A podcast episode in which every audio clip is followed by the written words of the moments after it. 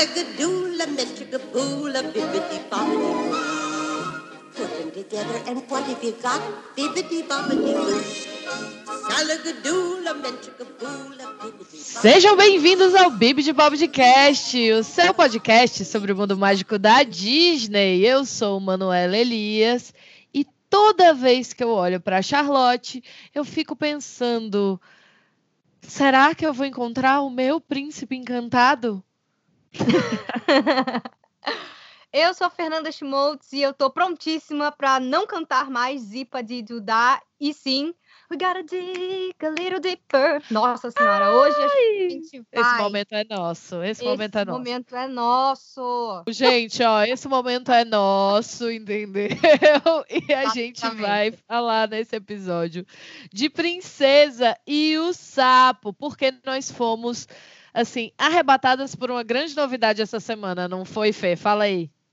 Sim, a Disney Parks revelou essa semana que a atração clássica Splash Mountain, que está presente em praticamente todos os parques da Disney, vai ser retematizada para uma atração, exatamente, desse filme maravilhoso que a gente sempre enaltece, mas que é muito esquecido no churrasco e ele merecia muito mais amor. E eu sinto que agora é uma chance dele conquistar uma nova audiência, que é o Princesa e o Sapo. Ele tem uma história muito interessante, assim, do porquê ele não chamou tanta atenção na época sobre a última tentativa aí da Disney investir numa animação 2D antes de partir totalmente para o 3D computadorizado.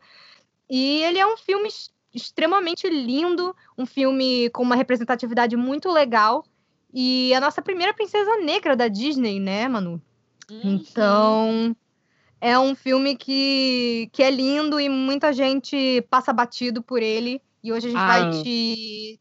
Hoje a gente vai é, incentivar vocês a revisitarem ele, porque ele é maravilhoso. E vamos falar tudo sobre essa, essa atração aí, o que está acontecendo, as tretas que tem por trás e o porquê dessa mudança ser especialmente importante no quesito Disney tentando ser mais inclusiva. É, e o que eles não estão querendo falar, a controvérsia por trás dessa mudança. Então, hoje vai ter expondo a Disney. Vamos fazer um expose do rato aqui. Vai ser interessante. Vai ser muito interessante. É legal falar de Princesa e o Sapo, né? Eu tenho uma memória afetiva muito grande com esse filme. Foi um dos primeiros filmes que eu assisti, assim, no cinema da Disney, mas eu Ah. escolhendo ir ao cinema e pagar o Uhum. ingresso e comprar pipoca. E eu Ah. lembro muito que foi eu, meu ex e minha mãe. E, e eu lembro que eu fiquei até um pouco assustada, assim, quando eu vi o filme na telona, é, porque eu, eu lembro que o Dr. Facili, eu achava ele, né, eu achava o filme um pouco creepy, um pouco assustador nas partes ali, é, então ele é um filme que tem um monte de coisa legal pra gente falar, e vamos logo certeza. começar, que a gente não tem tempo aí, doidas para contar essa história. Amiga, começando Pois é. atração, né? Atração. a- a- a- essa mudança que a Disney está fazendo, né? É uma mudança que Uhum. ocorre por um motivo bem específico, como você falou. A Splash Mountain é. ela tem um tema. Parece que ela não tem um tema, mas ela tem um tema, né? Que é um Pois é. da Disney aí. Vamos falar um pouco sobre isso. Conta aí pra gente. Pois é.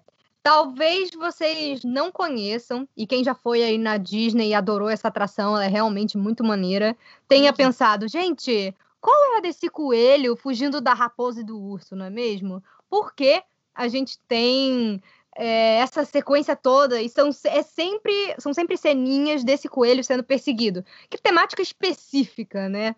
E a Splash Mountain, para quem não sabe, é uma atração clássica, né, da Disney, ela existe hoje em dia no Magic Kingdom e na- no Disneyland Park, na Califórnia. Então, assim, tá nos dois parques principais aí da Disney nos Estados Unidos. E ela é uma fan favorite, ela é super queridinha, ela tá em praticamente todas as Disneys, né? Acho que só na de, na de Xangai eu sei que acho que não. É, na de Xangai eles têm outro, outra atração de água. E ela é uma das mais divertidas. E em Orlando, ela é inclusive uma das mais longas, porque o trajeto dela nessa Sim. brincadeira aí de parte externa, você entra lá no, no barquinho em formato de tronquinho e todas as quedinhas, os animatrônicos, todo o passeio mesmo leva cerca de 14 minutos. Então é uma atração assim que você sente que o tempo de fila valeu a pena. E ela é uma Uhum. atração muito divertida, porque ela termina com uma super queda e você fica todo ensopado. E isso, quando você está num parque temático, pode parecer chato, mas especialmente num dia de calor, é muito bem-vindo, né? Tudo pra é mim. uma atração super fofa. E ela ainda termina com aquela musiquinha do Zipa de Dudar, que você nunca mais vai tirar da sua cabeça, que é uma musiquinha aí que gruda Não. muito na cabeça. Mas o que acontece? Eu, quando fui, eu tenho até uma história fofa com essa atração, sabia, Manu? Porque a única vez que eu fui pra Disney quando era criança, que foi a minha primeira vez na Disney, eu tinha seis para sete anos. E eu tinha muita vontade de ir nessa, nessa, nos parques, né? E nessa atração em específico, porque ela sempre aparecia aí no, no, no vídeo de propaganda dos parques que vinham nos VHS Uhum. antigos da Disney. E essa atração eu fui com o meu pai. A minha mãe não quis ir, que a minha mãe nunca gostou de nada, nem minimamente radical. Muito É, radical. Pois é. Não, assim, a queda, eu acho que ela tem uns 12 metros. Ela não é um negócio, ah, meu Deus, uma montanha russa, um negócio gigante. Mas, para uma criança de 6 anos, Sim, vamos é combinar que 12 emoção, pô. metros é bastante. E até hoje, quando eu vou nessa atração, na hora que ele dá aquela viradinha, você vê lá embaixo, você fala, putz, vou virar pudim. É hoje que eu viro pudim nesse parque. Mas no final das contas, eu só, só ganho meu banho do dia. Eu chego no hotel, não preciso tomar banho depois, né? Gente, não façam isso. é brinco. Mas- Olha, mas das últimas vezes que eu fui, que eu fui na da Califórnia, ela é diferente. O barquinho vai muito mais rápido, amiga. E vem um maremoto na sua cara. Se você tá na frente, ele espirra uma onda É. nele. E eu fiquei mil por cento ensopada. E foi hilário, porque eu fui nela de manhã. Então eu falei, ai, gente, já virei abóbora às 11 horas da manhã. Mas, enfim, é uma atração muito gostosa e divertida, né? É aquela cara de Disney classiquinha, Dark Ride com animatrônicos, mistura um pouco essa vibe do Piratas do Caribe, porque ela tem umas quedinhas Tem internas também. É uma música, super atração. É uma é. super atração. E eu lembro que eu morri de medo quando eu, quando eu tinha seis anos. Eu queria descer no meio da atração e meu pai falou: não, tá tudo bem, tá tudo bem. E o que eu me lembro mais dessa atração foi o momento do quedão. Por quê? Eu tenho uma foto desse dia. E a foto é realmente assim preciosa. Eu preciso achar ela, ela tá na minha bagunça para botar para vocês aí na internet. Eu tô doida para encontrar, porque essa foto ela é uma pérola mesmo. Assim, tá todo mundo no meu carrinho feliz, assim, meio de olho fechado, curtindo a queda. Meu pai também, to- literalmente todo mundo. E eu, pequenininha, agarrada no braço dele, com uma Adoro. cara de pavor e os olhos escancarados assim, e uma cara de socorro, eu vou morrer. E assim, Amei. eu era uma Eu- criança muito fofa. E eu sempre fui um meme, assim, ambulante. Eu sempre fazia umas caretas ridículas nas fotos. E essa tá especialmente, assim, ela tá pitoresca. Então eu preciso achar essa foto para compartilhar com vocês. Mas eu sei que foi a primeira vez na minha vida que eu me borrei de medo, assim. Não literalmente, graças a Deus, mas foi a primeira vez que eu senti muito medo na minha vida. Então, que eu me lembre, né, pelo menos, mas eu acho que foi. Foi a primeira vez que eu me vi tendo que me confrontar e criar uma coragem. Eu fico feliz que eu fui, sabe? É, e é uma, a única memória que eu tenho dessa viagem. Então, assim, foi meu primeiro contato com a Disney e demorou muitos anos para eu conseguir ir nela de novo. Porque depois eu só voltei na Disney com 23 para 24 anos. E aí eu fui no início do ano e estava fechado porque era inverno, é quando eles fazem a manutenção. Aí em 2015 eu fui de novo na Disney em janeiro e calhou da manutenção naquele ano tá sendo em janeiro. Então assim, eu não conseguia ir nessa atração. E aí só em Sim. 2016 que eu pude ir de novo e eu falei, gente, agora meu momento chegou, porque aí eu fui no Halloween, no Halloween é quente, ela tá funcionando. E foi sensacional, assim. É uma das minhas atrações favoritas. Eu acho ela extremamente divertida e eu tenho essa memória muito especial dela ter sido um marco na minha vida, né? Especialmente quando você é criança, você é pequeno e uma coisa grande assim acontece contigo, sabe? Um Uhum. momento de grande medo ou um grande nervoso, mas eu fiquei bastante bastante orgulhosa de mim mesma na época que eu saí da atração. eu Ai, falei, meu arrasou. Deus, eu sobrevivi. Pois é. E aí meu reencontro com essa atração foi super especial e desde então ela é uma das minhas queridinhas. Mas o que acontece? Eu também achava, até sei lá, 2015, eu fui nela e eu não sabia que ela era baseada num filme. Por quê? Porque ela é baseada num filme muito antigo, Manu, da Disney, chamado Song of the South, ou Canção do Sul. Ele existia aqui, teve versão dele aqui no Brasil. É, mas lá nos Estados Unidos, a Disney finge que esse filme não existe. Pois é, pois é. Exatamente. Então, assim, quando você sabe disso, faz sentido você ver várias cenas, porque a atração é enorme e você vê essas ceninhas de desenho, que é uma coisa quase meio Looney Tunes, sabe? Tipo, o uhum. coiote perseguindo papaléguas, é sempre a mesma coisa. Ou então o Pernalonga sacaneando alguém, é o, o Eufrazino ou o Hortelino, enfim. É essa mesma pegada, né? Tem esse coelho, que é o Brie Rabbit, e que aqui no Brasil, inclusive, o nome dele ficou Quincas, eu acho. E, e ele é perseguido por esses outros critters, né? Ele tem uma coisa meio meio de fazenda, né? É uma história, os personagens têm umas roupinhas meio de fazenda. Ele é um filme de 1946 e ele Nossa. é mais um híbrido daqueles clássicos da Disney de live action misturado com animação. Mas, ao invés dos desenhos interagirem com os personagens, com os personagens humanos, como é o caso de Mary Poppins e é, várias outras coisas, né? O próprio Alice Comedy, que foi a primeira coisa aí que, que o Walt fez quando ele abriu a Disney Company, que também tinha uma mistura aí de live action com os desenhos junto. Isso foi uma coisa meio diferente. Então, a história toda era baseada na, numa coleção de histórias do Uncle Remus, que que ah, que eram, eu não sei direito porque eu não, não tive essa cultura, mas aparentemente as historinhas dele são conhecidas nos Estados Unidos e o Walt Disney tinha essa vontade de adaptar histórias clássicas, né? Adaptar histórias que, que as crianças gostavam e tudo mais. Então, uhum. esse filme foi feito enquanto ele ainda estava vivo, né? Então, foi uma escolha dele. E aí o que acontece? Esse filme, ele nunca foi lançado em home video nos Estados Unidos. Por quê? Porque ele é um filme muito controverso.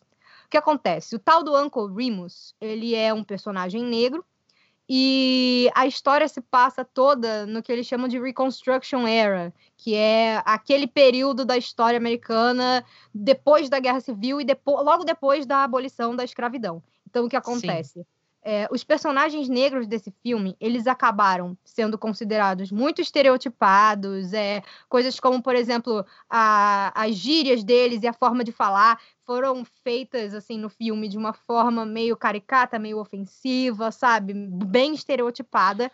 E se fosse só isso, eu acho que a Disney nem se incomodaria tanto. Mas o problema real é esse filme, ele foi muito mal visto porque o que acontece? Esse personagem, o Uncle Remus, que é quem vai contar as histórias do coelho sendo perseguido para as crianças da, do, dos donos da fazenda onde ele trabalhava, é uma coisa que é meio retratada de uma forma muito bonitinha e positiva. Você tem essa ideia de que, tipo, porque a gente sabe que depois que acabou a escravidão nos Estados Unidos, eh, os negros não, eles não ganharam terras, eles não ganharam nenhum tipo de reparação histórica e ninguém queria contratá-los. Então, eles ficaram, eles continuaram ferrados e à margem da sociedade. Então, é, é, é uma situação muito complicada.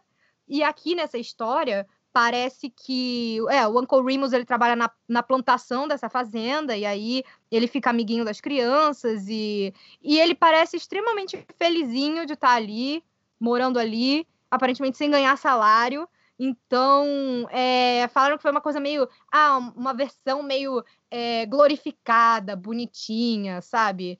E hum. aí a galera, hoje em dia, principalmente, acha que isso envelheceu, assim, bastante mal, o que eles estão certos, né? Tanto que a própria Disney, quando começou o home video nos anos 90, eles falaram: hum, hum, não, Vamos varrer isso para debaixo do tapete, fingir que nunca aconteceu. E varreram bem, né? É. Essa atração é uma das únicas coisas que resistem de referências ao Canção do Sul, Sim. onde você não encontra referências tão pesadas à maneira que a coisa tá rolando. Então, assim, Sim. é bem legal a gente entender isso. Fora que a Tiana, gente, ela é uma princesa muito popular nos parques, muito Sim. popular nos parques. Então, a gente estava aqui, ó, contando as horas eu e Fernanda para chegar uma atração dela, porque ela é muito popular.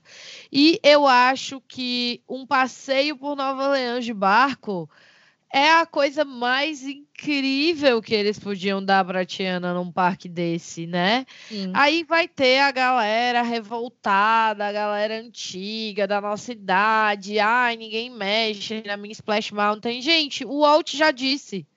O parque nunca vai estar pronto. Ele Sim. sempre vai estar em construção. Ele sempre vai estar se mexendo. Não, e Eu se adequando para a geração do momento, né? Você tem que ter Claro. algo que converse com todo mundo. E a Splash Mountain ela já é uma atração incrível. Para quem talvez não tenha entendido direito, eles não vão demolir a Splash Mountain e construir outra coisa. O que eles estão Uhum. fazendo é, é- eles, eles chamam de relayer, né? Relayering. Eles estão botando um outro, uma outra história, um outro visual em cima de uma atração que já existe, de uma estrutura que já existe. Então, o passeio da Splash Mountain vai ser como ele sempre foi, né? Vai continuar com o mesmo trajeto, a mesma montanha, mas ao invés de a gente ver os personagens do Canção do Sul, que nem teriam problema manter eles ali, entre aspas, o que é o que eu vejo muita gente reclamando, já que ele mostra só os personagens animados, que não Sim. tem nada a ver com a controvérsia do filme, a controvérsia é toda baseada no live action. É por, isso, Uhum. inclusive, que não tem nem o nome do filme na atração. Ela é a. Splash Mountain, a montanha que você vai tomar água na cara, assim. É, E- Inclusive tem é, Funko dos, do Brer. Rabbit, do Brer Bear, tipo, do Brer Fox. E Tem. é uma coisa que ninguém chega para as crianças e diz, ó, essa é a montanha russa do filme racista. Não, ninguém É, nem- pois é. as pessoas só estão ali curtindo a sua vida. Mas eu, eu acho, e a gente concorda, que o grande lance é a iniciativa de dar uma atração para primeira princesa negra da Disney, né, amiga? Última princesa Uhum. em 2D, em animação, última referência que as crianças Gente, vão ter do que E é. ela é muito querida. Ela tá em tudo, gente. Ela tá nos shows É. do Mad Kingdom que tem princesa, ela sempre aparece em destaque. Ela tem um lugar lindo no parque onde ela aparece. Ela aparece sempre com aquele vestidão dela do final do filme, aquele Uhum. verde do casamento, que é tipo maravilhoso.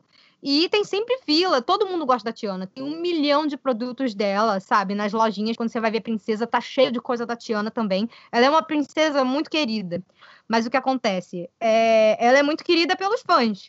Agora, e o espectador que, que vai na Disney para se divertir e talvez não lembre do filme? Porque a gente tende a olhar tudo com a cabeça e o olho do fã, né?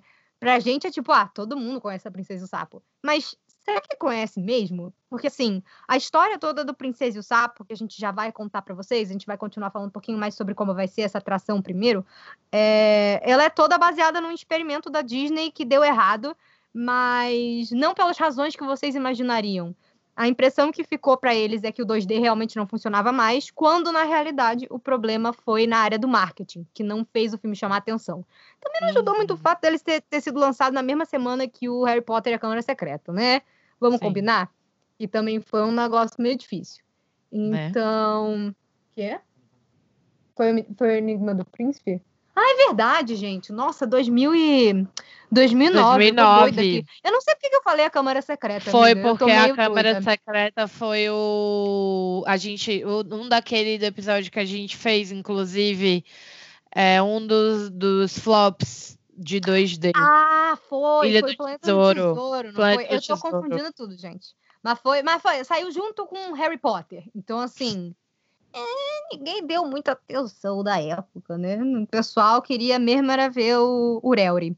Então, assim, é um filme que merecia muito mais. E agora eu fico feliz porque não só os fãs vão poder aproveitar, porque a Tiana é uma princesa incrível, uma personagem incrível, e o, mas como o filme tem toda uma cultura linda, uma vibe linda, é, essa coisa meio do- de Nova Orleans nos anos 20, então um negócio mais antiguinho, e tem toda a ideia do pântano, do bairro da Louisiana, música, jazz, muita coisa, sabe, da, da cultura da cultura negra, então hum, vai ser muito legal e não é uma questão de tentarem forçar uma barra, eu acho, porque é o, o layout dessa atração, ele cabe muito para uma aventura da Não, vai ser perfeito. Vai Muito. ficar incrível.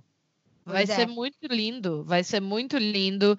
É, eu acho que a gente não vai perder absolutamente nada, e pelo Não. contrário, a gente vai dar às crianças a chance delas se conectarem com aquilo dentro do universo delas, Sim. né? E aí eu acho que a gente tem que pensar sobre isso também, né? É, você tem o tanto que a cultura, que o Princesa e o Sapo fala da cultura americana, da cultura da Louisiana, do voodoo, uhum. que é uma coisa Nossa, super sim. importante para a cultura negra americana. É, e, e, já é uma princesa com aqueles ares assim de independência, já trazendo é. isso mais explicitamente, já trazendo ah, já mais. é uma princesa pós-renascença, né? É, então ela já, então já ela tem já esse quê. Bem questionadora, né? Então, é. eu acho muito maneiro, muito maneiro. Eu acho que foi uma decisão acertadíssima. E eu não uhum. penso em nenhuma outra coisa para eles fazerem um overlay que não fosse Sim. Princesa e o Sapo, pelo menos ali da Splash Mountain, né? Total. Que tá na hora também. Importante dizer que a Splash não é uma Walt Attraction, né? Então, assim, ela é. não foi criada pelo Walt Disney. Normalmente, as atrações que a Disney evita mexer são as atrações criadas pelo Walt. Tanto que você tem People Mover, você tem ali Carrossel, do Progresso, do Progresso. Hall of Presidents. Essas é. atrações elas estão ali. E que ninguém entende muito, né? Porque que elas é. ainda estão ali. É Mas é isso, são sabe. monumentos. Monumentos é. ao Walt, principalmente lá nos Estados Unidos. É a história deles, né? É a história da Disney. O Walt é um cara muito, muito reconhecido lá fora, né? Então, eu acho muito legal que tenha um, um vislumbre, né? Do que ele tinha vislumbrado e pensado para esses parques ainda existindo. É claro que eles continuam fazendo manutenção, continuam aprimorando o que cabe ser aprimorado, mas eu acho que, num geral, quanto mais moderninho você deixa, quanto mais você traz essas atrações e esses filmes da Disney novos que o pessoal gosta para perto do público, mais pessoas vão querer se divertir nos parques. E no caso da Princesa e o Sapo, Total. eu acho excelente, que além do filme ter uma temática perfeita para uma atração, ele realmente acabou meio que para o público geral sendo um filme meio esquecido. E ele é um filme excelente, não é aquela coisa do tipo, ah, tá no lugar errado na hora errada. Foi só não. um erro de marketing, o que é muito triste. Mas assim, eu acho que a gente podia falar um pouquinho, Manu, sobre como vai ser um pouco dessa atração, né? Que o pessoal do Disney Parks Blog, que é o blog oficial da Disney, postou aí uma arte conceitual lindíssima de como eles acham que vai ser do, que eles pretendem fazer com a atração, né? E eles deram os detalhes da história.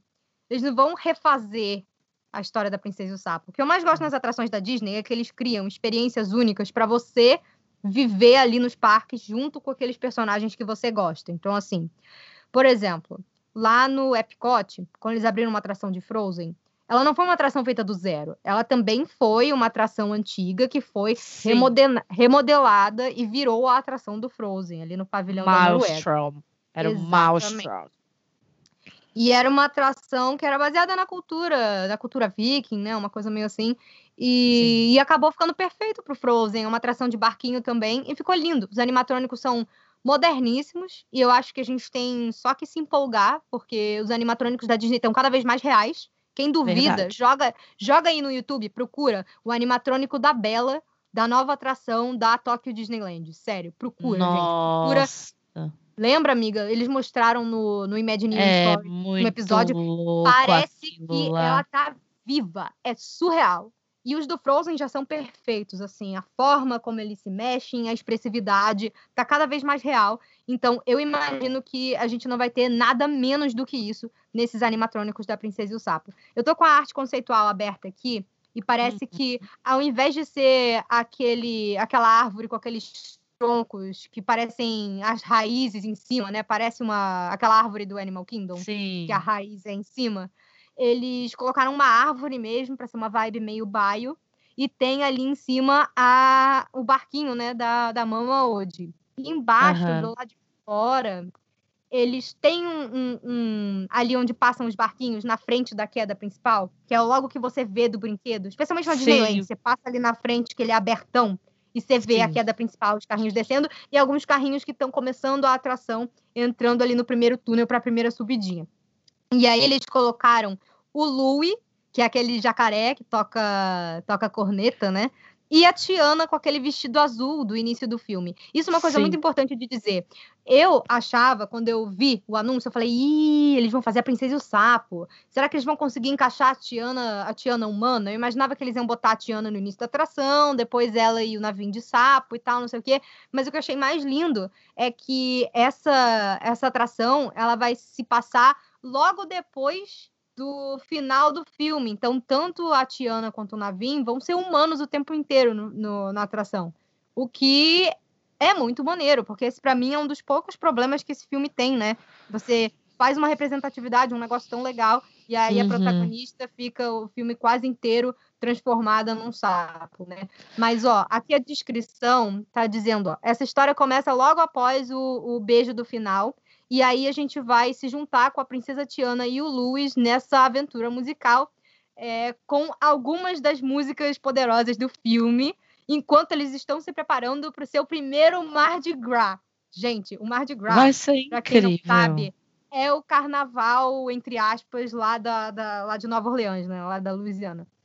E quem já foi em Orlando aí, né, esse início de ano, fevereiro, março, deve ter pe- pego essa festa na Universal. Eles têm uma celebração. É bem Uhum. parecido com o nosso carnaval. Tem muita cor, pessoal fantasiado, é, carro alegórico. É um negócio super grande. E, amiga, uma coisa que eu tô amando é que eles estão envolvendo vários, vários, vários criadores negros nessa atração, né? A Charita Ah, Carter, que é a sênior, ela é a produtora criativa sênior da Walt Disney Imagineering, ela estava dizendo assim. Assim como a princesa Tiana, eu acredito que coragem e amor são ingredientes-chave para aventuras maravilhosas. Eu estou muito satisfeita de ser a de fazer parte do time, né, que vai trazer Uhum. essa experiência cheia de diversão para os nossos guests, né, para os nossos convidados aí.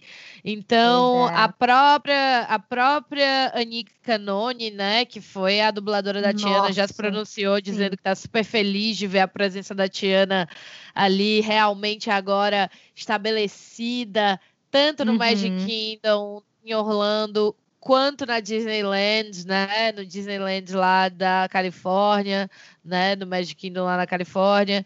Então Uhum. eu tô muito, muito, muito alegre com a, realmente a Disney trazer a galera para falar sobre isso, né? O próprio Louis, que faz a voz do Louis, né? Que é o Michael Uhum. Liam Woolley, ele também se pronunciou animado com a atração.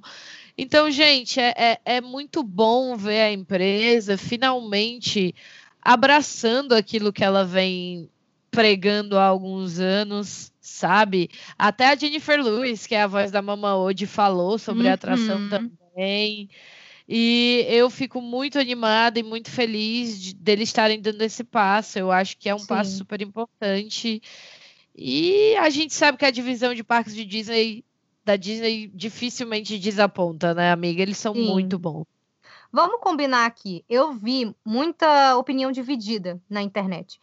E tem sim fã saudosista, como eu, que sou uma grande fã da- da- das coisas clássicas da Disney. Eu, como eu falei no início do episódio, eu sou muito fã e eu tenho um carinho, uma memória afetiva muito especial com a Splash Mountain.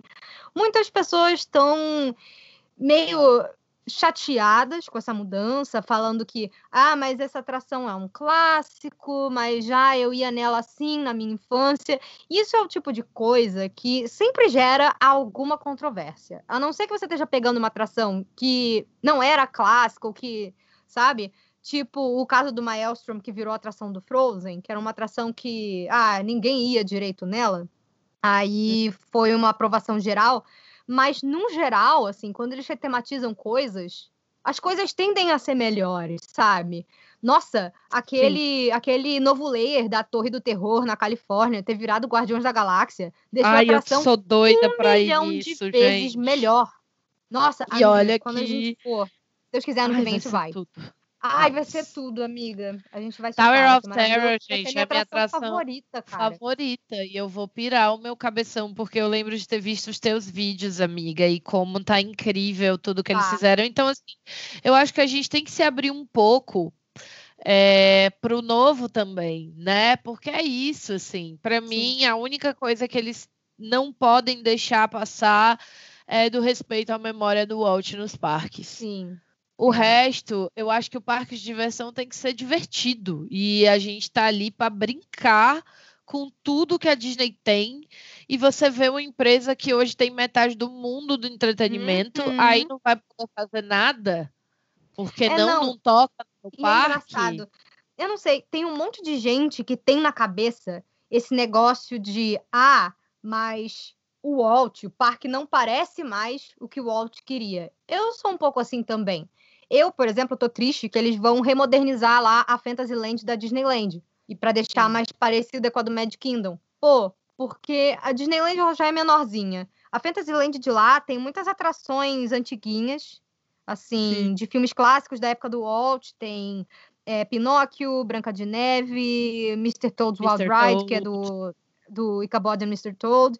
Tem, sabe? Tem uma atração lindinha do Pinóquio. Então, assim, é uma coisa que, ok, tá meio datada, mas ela encaixa tão bem ali, naquele espaço, ela tem esse ar antiguinho, sabe? Uhum.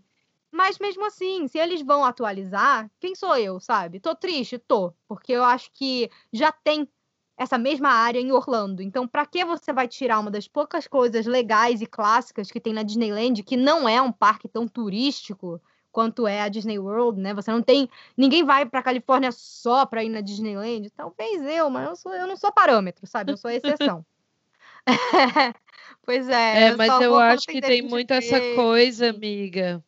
Sabe o que, é que eu uhum. acho? Eu acho que tem muito essa coisa das crianças de hoje, sabe? Sim, sim. Eu acho que eles piram nisso, assim, porque, né, quer queira, quer não, é o que traz é, muito da renda, né? Então, assim, eu é. acredito plenamente que eles. Muitas vezes você olha e você vê o dinheiro atrás das decisões executivas da Disney. Mas uhum. eu acho que em parques e resorts, especialmente em atrações, eles são muito cuidadosos ainda e, e, dificilmente eles desapontam, sabe? Se a é. gente for se frustrar com tudo que eles têm de plano aí para os próximos anos, a gente vai se frustrar muito, porque eu tenho certeza que daqui a 20 anos os parques vão ser totalmente diferentes do que eles são hoje. Total. E e vai passar também a hora, amiga, da gente, né? É porque agora a gente está no momento em que a gente consegue, com muito esforço, juntar um dinheirinho, fazer uma viagem a cada um ou dois anos, especialmente antes dessa loucura política começar no Brasil, econômica e tal. E aí a gente estava muito numa vibe de que isso era para nós, né? E aí daqui a 20 anos não vai ser, vai ser talvez para os nossos filhos, né? Então, assim, a gente precisa abrir mão mesmo. É, é, faz parte, faz parte, porque o parque é vivo. O Walt já dizia Sim. isso. E a gente tem que entender isso. A gente achar. Provavelmente estaria super a favor dessa modernização. Sim. Porque ele queria que a Disneyland sempre trouxesse as pessoas para dentro de uma aventura. Sim. E eu acho que você colocar um dos filmes mais legais da Disney, mais diferentes, que é realmente focado numa coisa tão específica, numa cultura tão específica, é como se você estivesse viajando para dentro dessa história, sabe? E A Princesa e o Sapo é um filme extremamente lindo, com músicas extremamente emocionantes. Eu ouso dizer que a atração vai deixar a gente muito mais emocionado do que a Splash Total. Mountain deixava, porque a Splash Mountain é uma atração divertida, mas você não tem essa conexão emocional com ela, sabe? Você pode ter com a ride, com memórias suas, como é o meu caso, mas eu não vou ficar nessa hipocrisia de virar e falar, ai, poxa, é, eu tenho uma memória, então não pode tocar aqui, sabe? É, Porque, é eu acho que né? isso é, é importante. Ninguém ia gostar se o parque até hoje fosse só Country Bear, Jamboree e Hall Sim. of Presidents, tá ligado? E Tiki é. Room. Então, assim, a gente tem que abraçar. A gente tem que abraçar porque teve uma hora em que abraçaram para a gente poder ter o que a gente hoje acha normal então a gente tem que abraçar para os próximos também. Mas, amiga, vamos falar um pouco da Princesa e o Sapo aí, para a gente contar um pouco da história desse filme, né? Que estreou em 2009 e que fez assim: olha, menina, ele custou 106 milhões de dólares e dobrou. Hum. Na bilheteria, ele fez 267 milhões de dólares, né? Não, e ele... isso porque ele foi considerado um fracasso financeiro pro que a Disney esperava, né? Pra tu ver, Já né? Tem campanha de marketing. Nessa época, as animações já estavam começando a fazer mais. Mas se você for olhar, animações antigas era meio que isso aí de renda mesmo, sabe? Hum. Não era muito mais. A animação começou a ficar um negócio maior, assim, de bilheteria, porque o cinema tá todo diferente hoje, sabe? O, o público vai ao cinema com uma outra Sim. cabeça hoje. Sim. Então, E quais são tem coisas- filme que. Ai, desculpa, amiga. Eu queria Não, só amiga, dizer que uma coisa muito Fala. doida desse filme é o elenco da dublagem. Gente, Oprah Winfrey dubla nesse filme. Né? É. É muito louco. A Oprah dubla.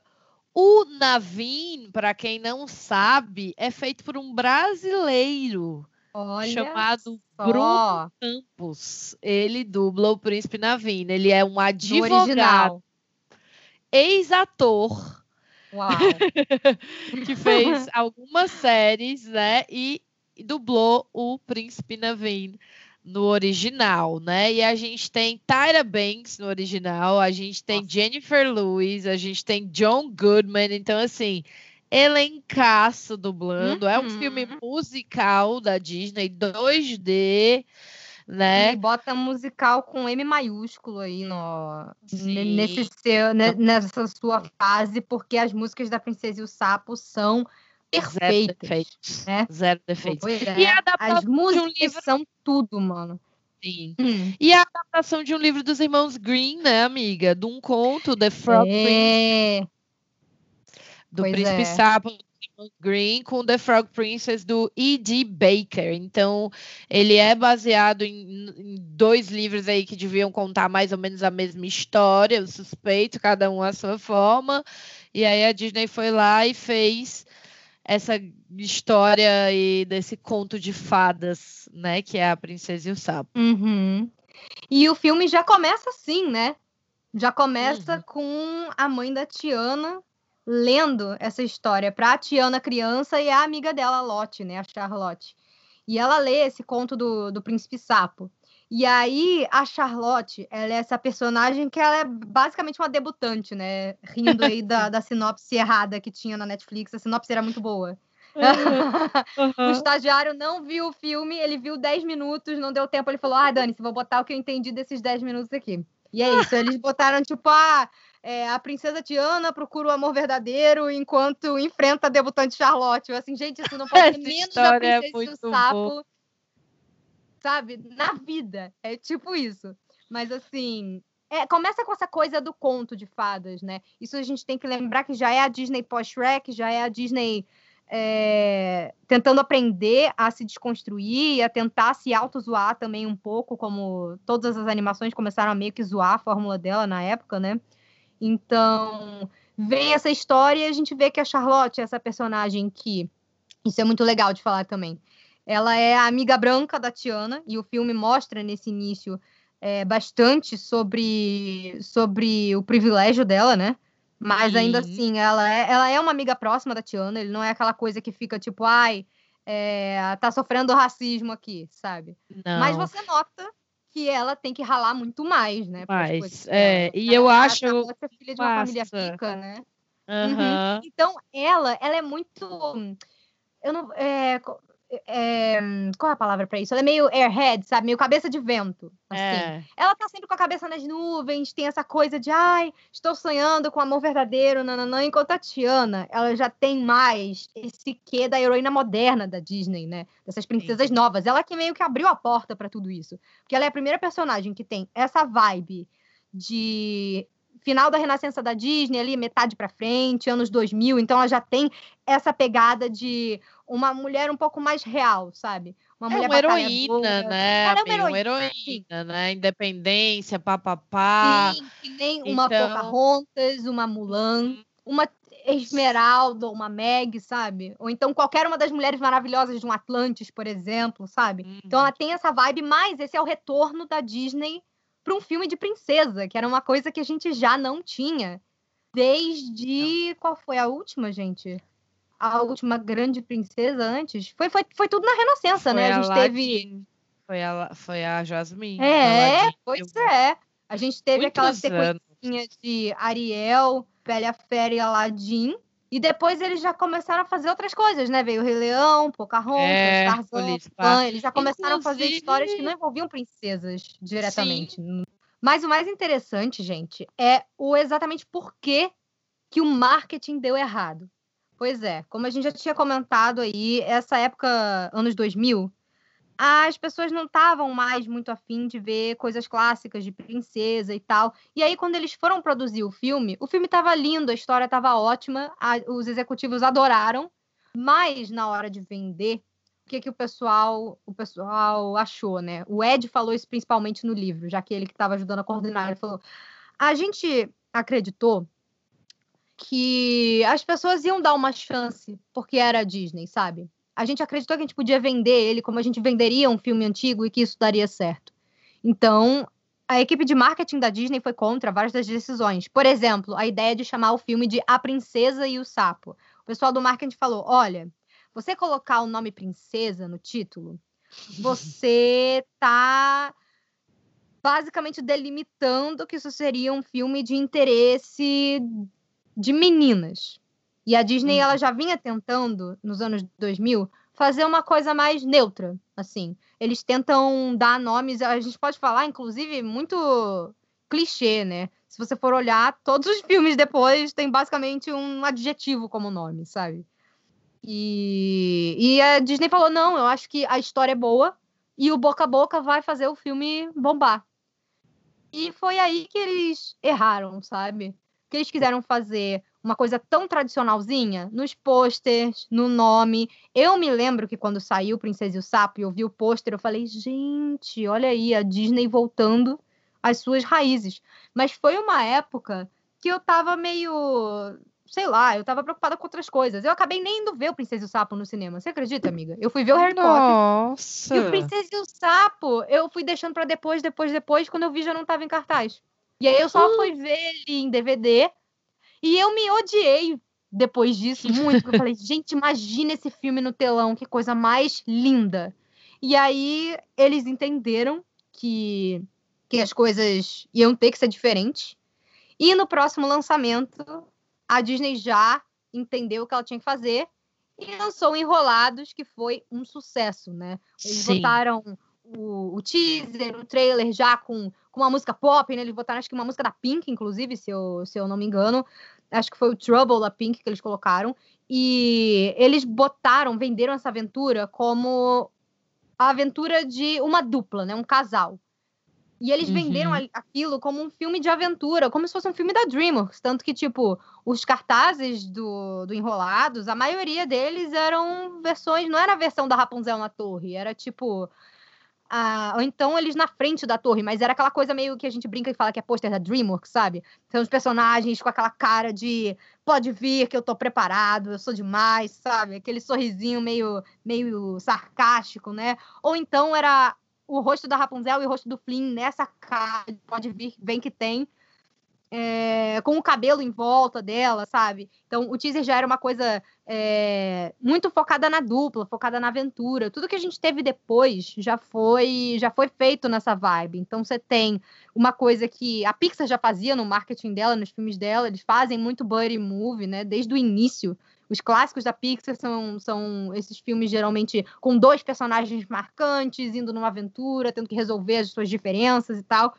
E aí a gente viu que eles começaram a melhorar. Então, muitas pessoas consideram essa, essa nova renascença aí da Disney, do Enrolados para cima. Mas a gente não pode esquecer que o Princesa e o Sapo, na real, foi o primeiro filme, porque ele é um filme com todas essas características dos filmes que vieram depois, mas infelizmente o pessoal foi ingênuo. E isso é uma coisa que o Ed fala que ele se arrepende. Ele falou: isso foi uma coisa que a gente aprendeu de uma maneira difícil, mas serviu pra gente acertar depois. Então, assim, Princesa e o Sapo realmente merece muito amor e a gente a gente precisa panfletar mais ele. Por isso que eu acho que uma atração agora na Disney vai ser um, um negócio que vai ser bom, sabe? Vai reacender esse essa vontade de, de conhecer e curtir esse filme, especialmente apresentar para as crianças mais novas que não têm muito costume de ver 2D mais, né? Uhum. Algumas até sim, mas né? Você mostrar que, que uma história pode ser boa, independente do meio. E aí isso acabou realmente fechando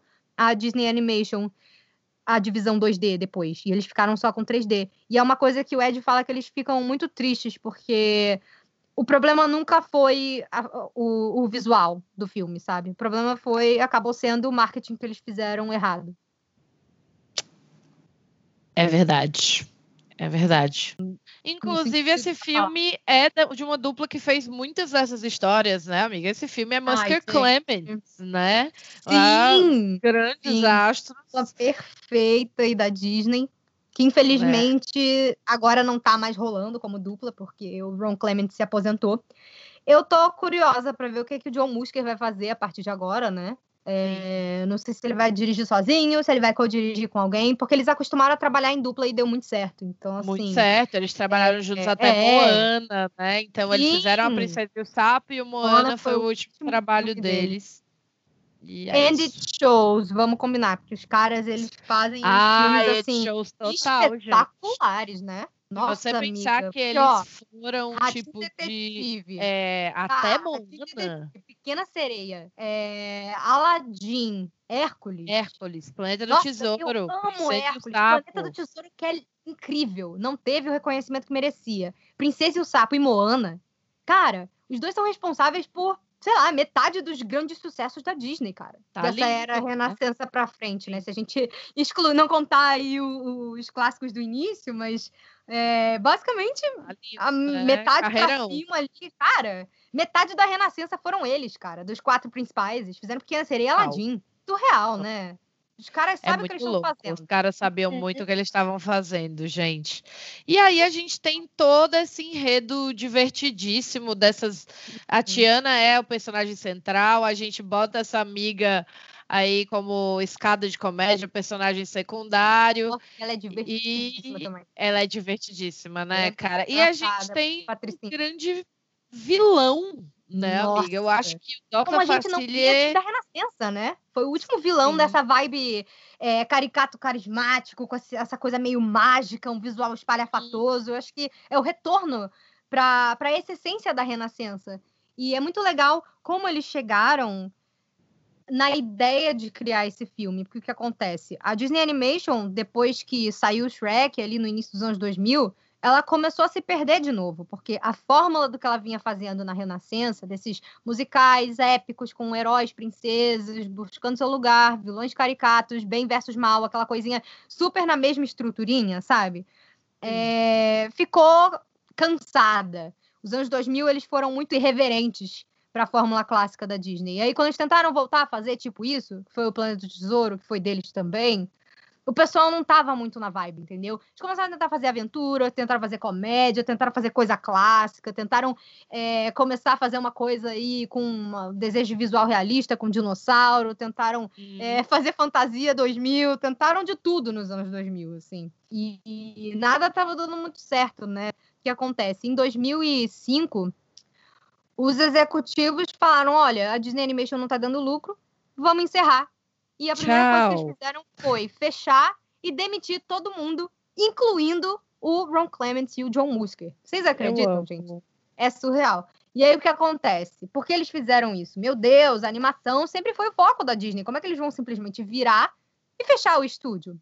É, então, uhum. gente, aconteceu uma coisinha chamada Bob Iger comprou a Pixar. Porque eu, quando era mais nova, nunca tinha entendido isso. Eu achava que a Pixar sempre tinha sido da Disney. Porque sempre teve o logo da Disney, sempre foi distribuído pela Disney. Mas eles tinham um acordo de distribuição, assim. E aí, Sim. quando chegou nessa época aí, 2005, tava para vencer o contrato deles. E a Pixar já estava grande, ela já tinha um nome. E aí, eles estavam tentando, era uma época que o home video também estava dando muito dinheiro para a Disney, era uma época que a, a, Disney, na parte do contrato que eles tinham, dizia que eles podiam fazer sequência. Então eles estavam querendo abrir um outro estúdio, que ia se chamar Circle Seven, que nunca foi para frente, e fazer eles sequências de filmes clássicos da Pixar, né? Tanto que o, ele, a ideia deles inicial era fazer um Toy Story 2. Só que a Pixar achou o ó e falou assim: não, peraí, a gente vai fazer o Toy Story 2 e a gente quer pôr no cinema. Ah, então faz aí um musical. A gente não vai fazer um musical, sabe? O pessoal da Pixar sempre botou assim, o, o botou o pau na mesa, né? Pra né? Disney. E eles sempre tiveram uma liberdade de fazer o que eles queriam, porque eles estavam sempre dando dinheiro e sempre ganhando elogio, né? Então Sim. a Disney meio que deixava eles fazerem. E aí o que acontece? Eles perceberam, o pessoal da Disney percebeu que na época de atualizar os parques, que só tinha personagem da Pixar marcante para colocar. Isso é uma coisa muito doida da gente pensar, assim, nos anos 2000. Total. Você não tinha nada da Disney, nada. Tanto que se você for olhar hoje em dia, não tem nada dos anos 2000 da Disney, assim, dos primeiros anos ali até 2005, não tem praticamente nada. Você não vê produto, você não vê os personagens, é muito Isso é raro. É bizarro, né? É como se nunca tivesse existido. E aí você tá cheio de toy, dos Toy Stories, do Monstro S.A. O Hollywood Studios virou praticamente um parque da Pixar já, né? É muita coisa. É, assim, se você for olhar, o que marcou realmente a animação a partir dos anos 2000 foi, foram as coisas da Pixar. E aí eles falaram: bom, a gente comprou a Pixar, não tem porquê a gente manter Disney Animation. A animação 2D é um troço ultrapassado, muito mais caro de fazer. Vamos migrar para o digital, já que a Pixar já faz isso. E aí o que acontece? É... Rolou esse acordo, né? E finalmente o, o Bob Iger foi lá, conversou muito com o Ed Catmull, que era o presidente, e o John Lasseter, que são dois dos cofundadores, eles fundaram a Pixar junto com o Steve Jobs. Eles conversaram com o Steve, também conversaram com todo mundo e falaram assim: ó, a gente quer que vocês tenham a autonomia de vocês. A gente entendeu que a gente vacilou com essa, com essa coisa do Circle Seven. Vocês ficam aí com os direitos dos filmes de vocês, mas vocês vêm trabalhar pra gente. Mas vocês vão continuar tendo a liberdade que vocês têm. Foi só assim, depois de muita discussão, que a Pixar acabou. Então, é, o pessoal, os fundadores falaram: não, então tá bom. Se a gente vai ter a nossa liberdade, a gente continuar fazendo as coisas como a gente faz, aí a gente aceita. E aí eles foram vendidos, incorporados pela Disney. E aí, o pessoal hum. chegou e falou assim: então, gente, vocês vão fazer as animações porque a gente vai fechar a Disney Animation. E aí, foi aquele sacrilégio que ficou tipo gente, tipo assim, esse todo papo mundo olhando, é bizarro. Assim, cara, o John Lasseter olhou pro Ed Catmull, olhou, eles olharam pro Steve Jobs, tipo, vocês beberam? Vocês estão malucos, sabe?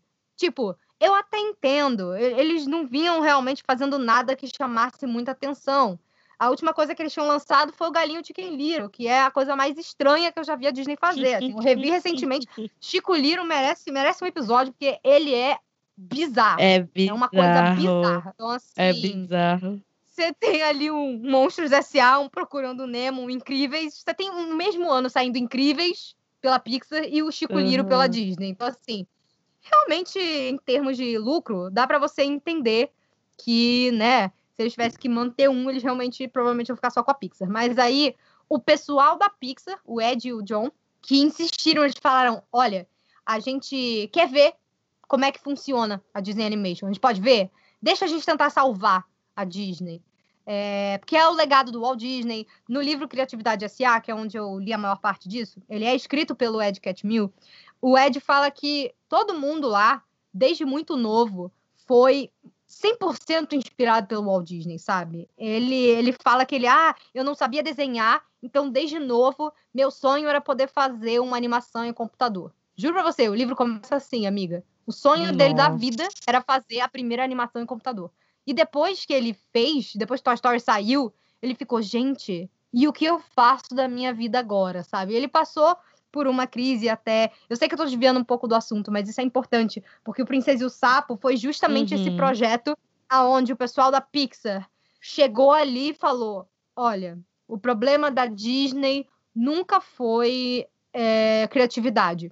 O problema é a forma como o estúdio está funcionando. Sim. E a gente vai provar isso para vocês. Então, por favor, a gente quer tentar fazer um filme 2D clássico nos moldes que a Disney sempre fez. Aí os executivos viraram, né? Não queriam brigar com o pessoal que eles acabado de contratar, davam muito dinheiro para eles mesmo de qualquer forma e falaram: tá bom, vocês têm a sua chance.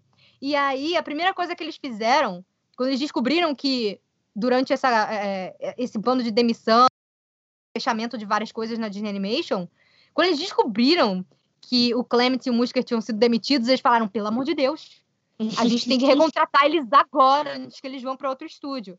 E eles voltaram super felizes, assim. E o Princesa e o Sapo foi o primeiro filme da Disney Animation, então você vê que é um puta salto, assim, qualitativo, né? Sim.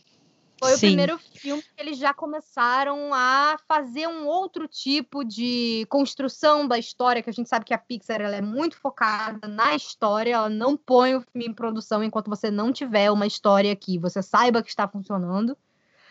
E você faz mais do que só ir viajar para olhar a paisagem para o desenho. Porque antigamente a Disney fazia isso, né? Nos clássicos, ela ia nos países. Mulan eu acho um exemplo ótimo. Mulan, eles foram lá, estudaram os prédios, visualmente é muito lindo. Mas os Uhum. chineses olharam e falaram: gente, a gente não se identifica com essa história, a gente não se identifica com a Né? motivação dessa protagonista, porque a nossa cultura não é individualista. A gente achou muitas coisas muito desrespeitosas. Botar o dragão ali, por exemplo, da forma que botaram, eles acharam ofensivo. A vovó tá lá também como alívio cômico, eles acharam ruim, porque lá eles respeitam muito os mais velhos e é bem diferente. Então, assim, a Pixar falou: olha, você pode. É uma coisa que eles falam que eu acho sensacional. Você pode até. A pessoa que está assistindo pode até não saber os detalhes e a minúcia que você foi pesquisar. Mas, quando você faz uma coisa bem pesquisada e realista para o que ela é, as pessoas compram aquilo. Aquilo fica mais verdadeiro. Eu Exatamente. tinha, tinha lido isso no, no livro de arte do Ratatouille, que eles foram para Paris e eles foram pesquisar essas cozinhas gourmet, e que isso era o mais importante para eles ali. Que eles queriam todos os detalhes, todas as posições diferentes ali de chefe, sous-chefe, quem serve, um monte de coisa, sabe? É, o cara que trabalha no molho, o cara que trabalha nas carnes, o cara que trabalha no carboidrato. Então, assim, você pode nunca ter entrado numa cozinha gourmet. Eu nunca entrei numa cozinha gourmet, mas eu olho aquilo ali e eu sei que uma cozinha gourmet funciona daquela forma, sabe? Porque é, é, é tão rico você Uhum. sente, então não fica uma coisa estereotipada. E desde É. o Princesa e o Sapo, a vem fazendo isso. E aí o que acontece? Eles pegaram a equipe do Princesa e o Sapo e levaram para Louisiana. Eles falaram assim: nós vamos em Nova Orleans e nós não vamos só desenhar como a galera geralmente faz, né? Eles levam os artistas, eles olham, fazem rascunhos, arte conceitual. Sempre teve muito disso na Disney, mas eles falaram: a gente vai no Mardi Gras e a gente vai curtir o Mardi Gras. Nós vamos experienciar a cultura do lugar. Nós vamos fazer um turismo aqui, nós vamos conhecer, conversar com as pessoas e é isso realmente que faz com que você tenha uma ideia melhor para o seu filme do que se você se basear em estereótipos e só na arquitetura e no visual. Isso é uma coisa Sim. que depois, quando eu fui ler, é, quando eu fui ver os extras de Moana, por exemplo, que também é do Clement e do Musker, e foi o que eles fizeram depois da Princesa e o Sapo, eles disseram que inicialmente eles queriam fazer uma coisa nessa cultura assim da Polinésia, que eles pegaram um livro de mitos do Maui, que a ideia inicial deles era fazer uma história sobre o Maui. E aí eles falaram, gente, depois que a gente foi lá, conheceu as pessoas, conversou, o filme virou um troço totalmente diferente. A gente percebeu que ia ser um- uma coisa extremamente estereotipada, e chegando lá e conhecendo as pessoas e passando um tempo ali, vivenciando aquela cultura, e principalmente ouvindo as pessoas e, e participando da vida deles por um, por um tempo, é que eles conseguiram fazer um filme que realmente chamasse atenção. Você bota músicos da cultura local. Moana é um negócio assim espetacular. Eu não sei, por exemplo, o que, que a galera tá cantando ali em Samoana. Eu não sei o que significa que eles estão cantando no fundo, aquele coro. Mas eu choro Uhum. toda vez que eu ouço, sabe? Porque aquilo ali É, tem porque uma verdade, sabe? Sim, sim, é muito, é muito, é muito emocionante, né? E eu sinto isso com Princesa e o Sapo também, gente. O jeito que eles retratam o jazz, a cultura ali As da Bahia de Nova né? Orleans. Pois é, muito linda e, e muito rica. Uhum. E é é muito muito bacana. detalhado, né? Uhum, E é muito legal você Viajando. ter isso ali, né? Essa coisa do tique, essa coisa do do voodoo, do hoodoo, é muito Uhum. bacana mesmo. E toda a diversidade que você tem no filme, né? De você Uhum. ter ali os animais da Bahia, você ter aquela. Você ter a vovó, né? Você ter a Gente, eu senhorinha adoro a que é uma maravilhosa. curandeira, né? que é uma, uma bruxa dali, mas Uhum. ali está sendo retratada de uma outra forma, né? E as motivações do vilão são muito incríveis, né? As Uhum. motivações do Dr. Facilier são maravilhosas, muito motivação de vilão da Disney e da Renascença, né? Nossa. Essa coisa do E a Eu vou- música dele, a cena dele. Ai, é ali, tudo. né? Nossa, tudo. aquilo ali é, é a Disney clássica, é o vilão clássico da Disney. Muito. Ele foi o último grande vilão da Disney. Foi, Isso é meio sim. surreal, né? É, é- é sensacional. E o sucesso que ele 10, faz, 20, gente. anos.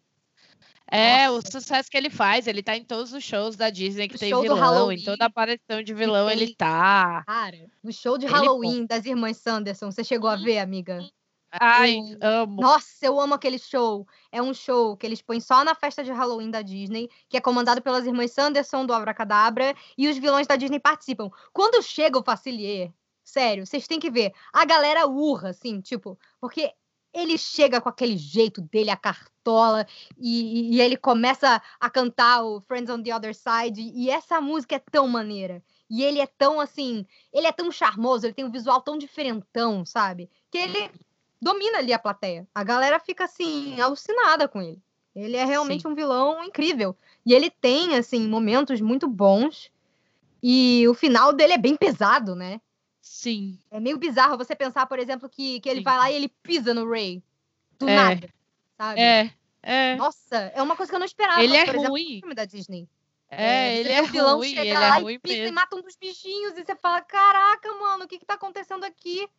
Sabe? É, eu acho que foi assim que eu fiquei no cinema. Eu achei o Dr. Facilier mal demais. Eu falei, não, ele tá mal Uhum. demais. É, ele não, é bem ruim. tem umas coisas bem pesadas, assim, Uhum, né? uhum. Essa parte do Facilier, o Facilier é realmente um personagem ruim. E aí a forma como ele é sugado também depois, assim, é, pro inferno, é uma coisa meio, caraca, gente, vocês se inspiraram no Chernabog aqui no Fantasia, né? Porque ele é É sugado, verdade. e aí ele finca ali as, as unhas no chão, ele é arrastado e dá um nervoso, e você fala, meu Deus do céu, tipo, ok, você é um FDP, você pisou no vagalumezinho que era apaixonado pela estrela, eu quero que você se ferre, sabe? Sim. Apesar de você ser um vilão engraçado também, charmoso e... Ah, ele é de caramba. carismático pra caramba. E a gente É. tem isso, né, amiga? É a retomada do vilão carismático, como a gente tá falando, que é muito boa. Ai, É um filme com canções, né? Nunca te pedi saudades nada, Rato. Nunca te pedi nada mesmo, Rato. É um filme com canções é, que foram indicadas para o Oscar, que foram Uhum. indicadas para o Grammy. Então, assim, gente, Princesa e o Sapo, ó, é só amor. Vocês, se vocês ainda não viram, vocês têm que ver. Se vocês já viram, vocês têm que rever, porque agora ela vai ganhar mais um cantinho especial aí nos nossos corações. E a Ai, gente não é. podia deixar de falar sobre isso. Estamos muito felizes. Eu tô muito E a gente empolgada, ama esse amiga. filme, né, amiga? A gente ama esse Nossa, filme. É sim. bom. Eu lembro que na hora que eu vi a notícia, eu não acreditei. Eu olhei e eu fiz assim. "Ah, Meu Deus! E a primeira coisa que eu fiz foi sair catando o celular e falando assim: gente, a Manu vai pirar com isso, a Natasha, minha melhor amiga, vai pirar com isso, e a Jazz vai pirar com isso. Então eu já saí assim, indo nas minhas amigas que eu sei que amam muito Princesa e o Sapo e que também ficaram muito empolgadas.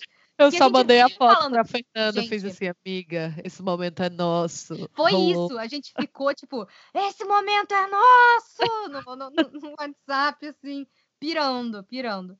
E eu acho, assim, um negócio sensacional que muita gente não sabe o por trás da Splash Mountain. Muitas pessoas não sabem o que é o Canção do Sul. Aqui no Hum. Brasil, principalmente, né? Porque Sim. só a galera da nossa idade pra cima, pessoal com mais de, de 30 anos, provavelmente. E mesmo assim, depende. Eu mesma nunca vi o Canção do Sul na infância. Mas eu tenho uma eu. seguidora que é minha amiga há muito tempo que ela tinha fita e ela gostava.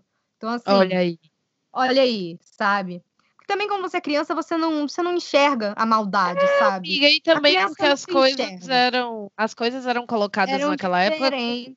Pois é. naturalidade, né? Naturalidade. Que bom que a gente está mudando, que o mundo está mudando, que a Disney segue mudando. Eu acho que seria muito ruim, como eu já falei, se a gente ainda tivesse hoje a Disney que a gente tinha lá em 97. Você já imaginou, amiga, se Pois o castelo é. ainda fosse bolo? Você ia amar.